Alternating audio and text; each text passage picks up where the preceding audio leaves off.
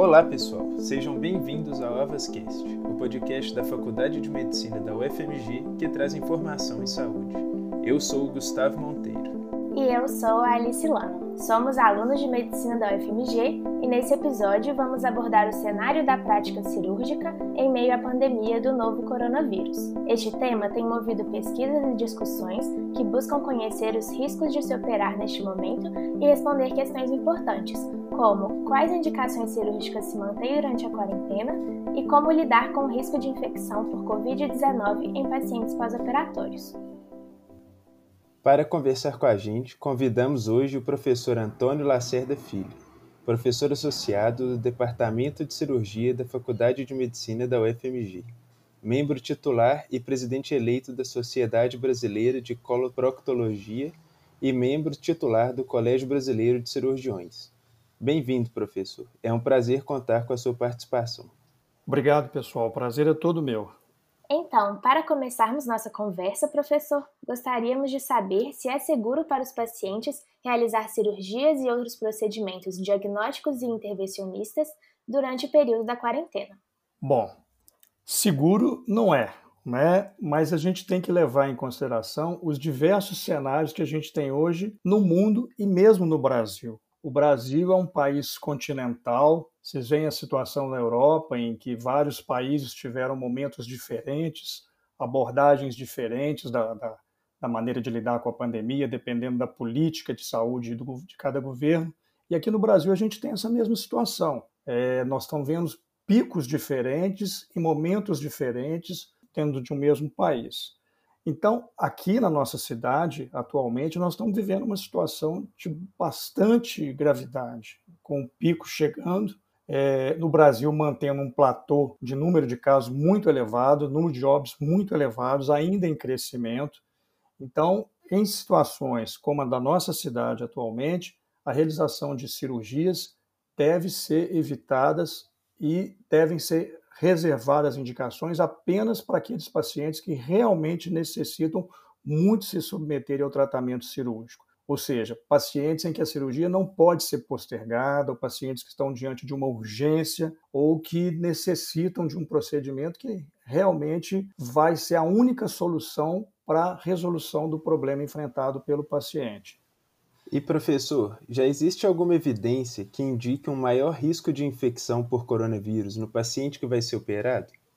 Bom, problema de evidência científica em tempos de pandemia é outra coisa bastante complexa de se, de se colocar. Né? Vocês estão vendo aí, nós estamos com uma doença extremamente grave, muito pouco conhecida, que tem praticamente seis meses né, que, que a gente está enfrentando. Então, as evidências científicas elas não são robustas. Né? É como se a gente tivesse é, viajando num carro que está tendo defeito e ao mesmo tempo que a gente está viajando, a gente tem que consertar o defeito do carro. Então é uma coisa muito dinâmica e as evidências científicas não são fortes. A própria produção científica que está sendo é, realizada e publicada durante todo esse período, ela é muito dinâmica. O que é verdade hoje, amanhã não é mais vários temas são controversos, vocês estão acompanhando isso aí desde o início da pandemia. Então, é difícil muitas vezes a gente se basear em evidência científica robusta nesse momento. Mas a gente sabe que o paciente que, que, que vai ser operado ele vai se expor a um ambiente é, de risco, que é um ambiente hospitalar. Hoje, na nossa cidade, por exemplo, os hospitais estão cheios de pacientes é, com Covid-19, as vagas de CTI estão ocupadas predominantemente por esse tipo de paciente. Então, é, a gente tem o risco de exposição ao ambiente hospitalar.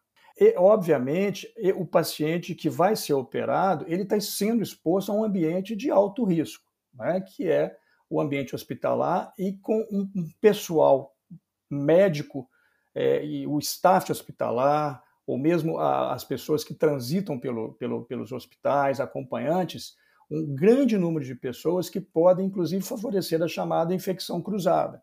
Então, o paciente se expondo a esse ambiente, é óbvio que ele tem um risco maior de contrair a doença, né? Além disso, é, a gente tem que pensar que esses pacientes, muitas vezes com uma doença cirúrgica, dependendo da gravidade dessa doença, são pacientes que às vezes têm o seu sistema imunológico já comprometido também. Né? Então, uma vez que eles se expõem a um ambiente de risco, como um ambiente hospitalar, a chance deles, deles contraírem a infecção pelo novo coronavírus ela é real e traz grande risco para o paciente em termos dos desfechos pós-operatórios que, que, que esse paciente pode vir a apresentar. E se esse paciente contrair mesmo a Covid-19 durante a cirurgia ou a internação, é possível que essa infecção apresente um curso pior ou mesmo letal? Bom, isso é uma outra questão controversa, Alice. Estudos, principalmente oriundos da China, é, demonstraram que pacientes que tiveram infecção perioperatória, ou seja, pacientes que foram operados infectados sem que a equipe não tivesse é, conhecimento desse diagnóstico, ou pacientes que contraíram a infecção durante a internação, eles tiveram uma evolução da, da Covid-19 muito mais grave do que pacientes que contraem a infecção e não são pacientes cirúrgicos, né? cerca de 40% desses pacientes operados que tinham Covid-19 desenvolveram as formas graves da doença e necessitaram de CTI. Ao contrário do que a gente vê na população em geral, em que a gente tem no máximo em torno de 14, 15% de formas graves da doença. Desses 40% que, que foram é, levados a, a, ao CTI, cerca de metade desses pacientes, em torno de 20%, foram a óbito, uma taxa aí pelo menos umas quatro ou cinco vezes maior do que a taxa de letalidade da doença de um modo geral. Isso está relacionado a uma série de fatores.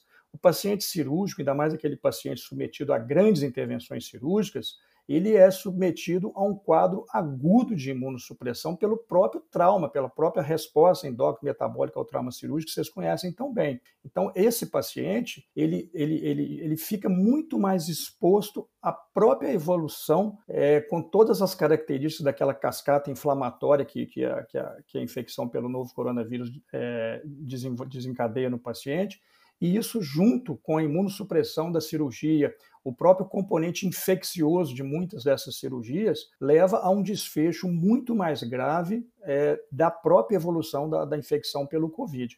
Além, obviamente, de complicar ainda mais a evolução pós-operatória do paciente, porque ele tem não só a resposta inflamatória ao trauma cirúrgico, mas uma resposta inflamatória brutal causada pela própria infecção da, do, da, do, novo coronavírus, que vocês sabem muito bem, que ataca todo o organismo. Né? A, a infecção pelo novo coronavírus não se trata de uma infecção é, exclusivamente respiratória, ela ataca todo o organismo do paciente, inclusive o próprio trato gastrointestinal. Além disso, a gente tem que pensar que muitos pacientes que eventualmente vão ser submetidos a uma cirurgia que não requeira um pós-operatório intensivo, se eles desenvolvem uma infecção pelo Covid, eles vão necessariamente, muitas vezes, evoluir mal, precisar de vagas de CTI, eventualmente essas vagas não estão disponíveis.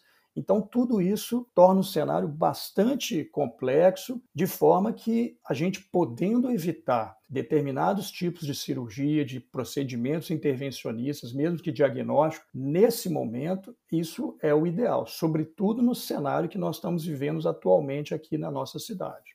Levando em conta todos os riscos e as necessidades de cada paciente, quais são as principais indicações cirúrgicas que se mantêm durante a quarentena? Bom, Novamente, Alice, vai depender fundamentalmente do cenário que a gente está vivendo. O Colégio Americano de Cirurgiões publicou é, agora recentemente é, uma, uma, uma, um guia, digamos assim, de quais cirurgias que poderiam ser é, indicadas né, nesse momento, é, baseado numa estratificação de risco. Então, obviamente, aquelas cirurgias emergenciais, né, que o paciente precisa ser operado em questão de horas, aquelas que ameaçam a vida do paciente, pacientes evoluindo com choque hemorrágico, traumatismos graves, um acidente vascular agudo, uma dissecção de aorta, uma cesárea de emergência, síndrome de compartimento, pacientes com peritonite, obstrução ou perfuração intestinal, é óbvio que esses pacientes têm que ser operados a qualquer custo, né? não, há, não há como esperar esses pacientes. Depois a gente teria aquelas, aqueles pacientes de urgência, mas aquela urgência que às vezes o paciente pode esperar 24 horas ou um pouco mais, como uma apendicite ainda em fase inicial, uma, uma infecção articular, ortopédica, uma, uma, uma, uma fratura, ou mesmo é, algum tipo de infecção cirúrgica mais leve, que pode esperar um pouco mais.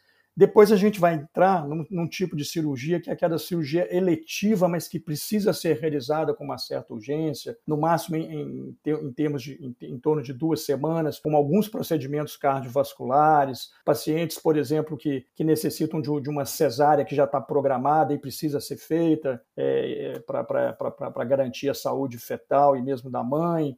Enfim, é, esse tipo de procedimento tem que ser contextualizado de acordo com o cenário do, do, do, do momento em que, é, e da cidade, do local em que, que, que está acontecendo é, é, é, a, essa indicação em si, essa doença cirúrgica em si. Outras cirurgias, como cirurgias de câncer, esterectomias, algumas cirurgias reconstrutivas, eventualmente podem aguardar um pouco mais, até um a três vezes, e outras cirurgias absolutamente eletivas, como a própria cirurgia bariátrica, algumas cirurgias para correções é, de aparelho locomotor, que, que não necessitam de uma, de uma intervenção mais rápida. É, enfim, esse tipo de cirurgias plásticas, de um modo geral, tudo isso, obviamente, não deve ser pensado nesse momento. Né? Então, a gente tem que priorizar absolutamente aquelas cirurgias de urgência e pacientes que não podem esperar sobretudo nesse momento, a cirurgia de câncer, principalmente aqueles cânceres diagnosticados já numa fase é, mais avançada e que o único tratamento disponível é o tratamento cirúrgico. São pacientes que não podem ser tratados somente com quimioterapia, com radioterapia, enfim, são pacientes eminentemente cirúrgicos. Então a gente tem que privilegiar esse tipo de cirurgia para otimizar os recursos que a gente tem nesse momento. A gente tem que pensar que muitas dessas cirurgias necessitam de um pós-operatório em CTI. E o CTI, nesse momento, é uma área crítica que demanda é, é, um, uma estrutura para atendimento dos pacientes portadores das formas mais graves da Covid-19. É, uma questão importante em relação a, essa, a esse contingenciamento da, das indicações cirúrgicas é o que a gente vai enfrentar depois. Então, como nesse momento a gente está, digamos assim, filtrando as indicações cirúrgicas, é óbvio que isso vai ter um impacto lá na frente. A própria cirurgia oncológica, se hoje a gente está tendo uma dificuldade grande, até mesmo em receber os pacientes, porque uma coisa que a gente tem que considerar, pessoal, é que não é só a questão da indicação cirúrgica em si, é o paciente chegar para nós para que nós façamos o diagnóstico e possamos indicar a cirurgia. Então, hoje nós estamos enfrentando uma situação em que muitos pacientes, por exemplo, com um determinado tipo de câncer, começam a desenvolver sua sintomatologia, podem até ficar preocupados com isso, sentirem desconforto, quererem procurar o médico, mas eles se sentem inseguros de sair de casa, deixar o isolamento social, marcar uma consulta, procurar, um, às vezes, até um serviço de, de, de, urgência, porque sabe que tem muitos pacientes com, com suspeita de Covid nesse ambiente. Então, a gente vai enfrentar um problema sério de diagnóstico tardio de diversas moléstias, principalmente o câncer.